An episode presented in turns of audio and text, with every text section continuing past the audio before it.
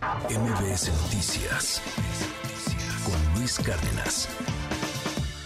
Hoy, hoy viernes, queremos dar el banderazo a una sección que vamos a tener durante algunas semanas y que a lo mejor muchos dirán, bueno, ¿a mí qué? La máxima casa de estudios, la UNAM, además de que es la universidad de todos, ¿eh?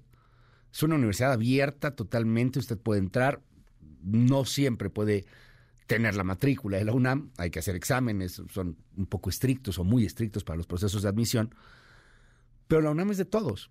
Si nos escucha en el resto de la República Mexicana, fuera de la capital del país, pues probablemente lo más seguro es que haya alguna instalación de la UNAM en su estado.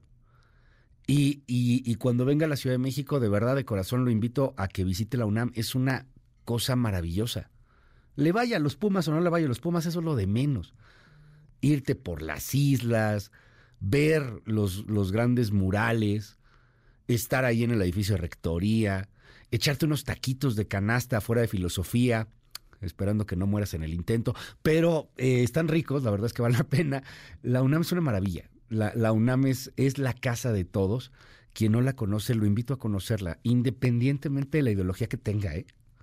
O sea, hay, de todo. Es, es una gran universidad, una de las mejores en el planeta y una de las mejores en México.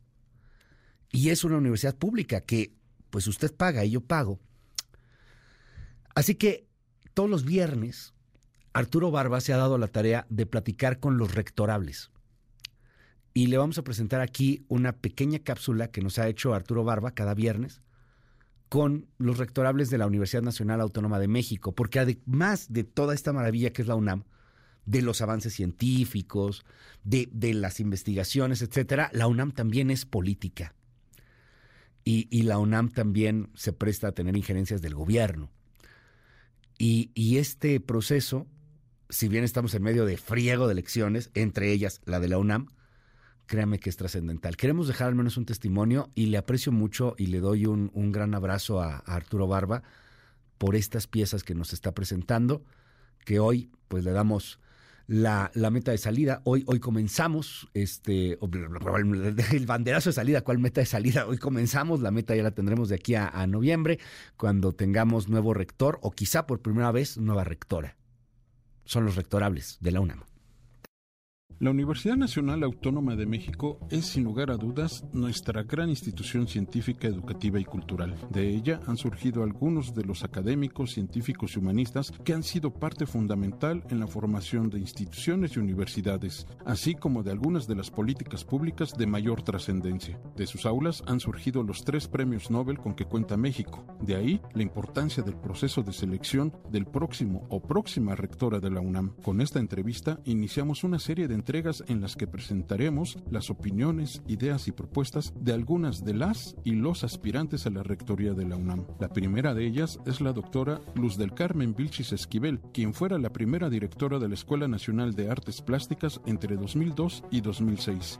Yo sí creo que la UNAM, sea quien sea la cabeza de esta enorme institución, tendrá que seguir gestionando y pugnando por al menos conservar el presupuesto o, de ser posible, pues incrementarlo, pues aunque sea con cierta discreción, en virtud de que la UNAM crece. Tendría que hacerse un programa para que en las diferentes disciplinas se pudiera hacer la vinculación con el sector privado y justo este asunto de los ingresos extraordinarios está relacionado con ello. Hacer una apertura a la vinculación porque todas, y cuando digo todas, incluyo ciencias, humanidades y artes, porque los diseños, por ejemplo. Hay muchísimas empresas que estarían totalmente dispuestas a firmar un convenio con la UNAM. Sí nos hace falta, muchísima falta, sobre todo en ciertos rubros, en ciertas disciplinas, el que salgan nuestros profesores y por supuesto nuestros estudiantes a trabajar en otros lugares, que hagamos intercambios, que podamos lograr esta dinámica en la que realmente se puedan volcar pues conocimientos conocimientos, innovaciones y que los talentos universitarios, que son muchísimos,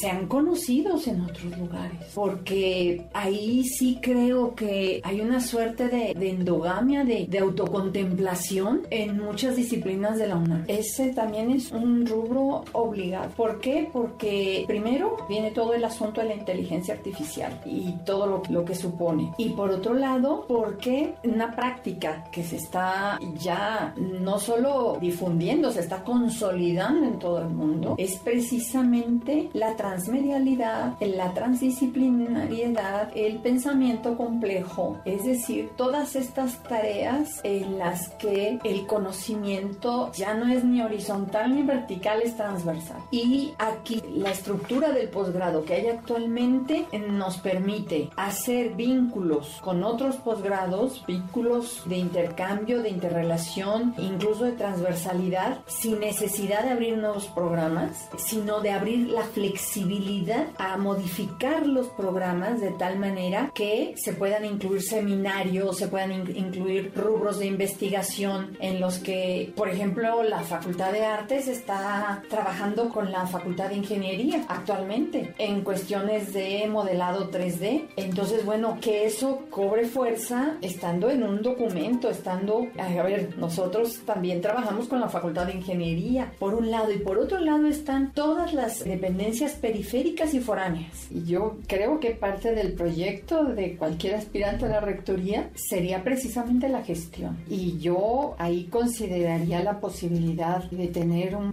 grupo de expertos que nos permitan pues hacer toda la geografía de los profesores de la UNAM y que con base en ello se pueda realmente gestionar con toda transparencia, gestionar y decir, a ver, pues necesitamos esto, ¿no? Esto nos surge. Es algo que no se puede soslayar, que la UNAM lo ha seguido deteniendo basada en mi propia experiencia. Y esto empieza por los posgrados, empieza por los programas de posgrado y definitivamente por la estructura fuerte de grupos de investigación y de redes de investigación. Escuchar las voces de la UNAM, porque un plan de desarrollo institucional no se puede hacer así, en pirámide. Y yo por eso me lo he preguntado, porque lo empecé a hacer y después dije, no, no, yo no estoy haciendo lo correcto. Lo correcto es hacer un proyecto con la idea de universidad que yo tengo y después sería el plan de desarrollo institucional. Y ahí sí sería escuchar las voces universitarias.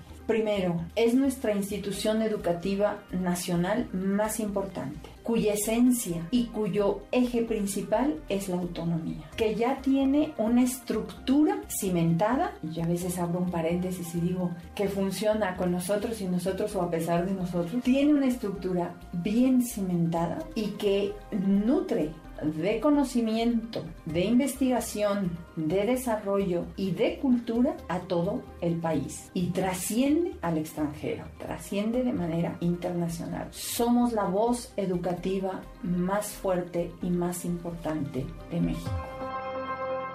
Gracias Arturo Barba por esta pieza sobre la máxima casa de estudios y los rectorables de la UNAM. MBS Noticias con Luis Cárdenas.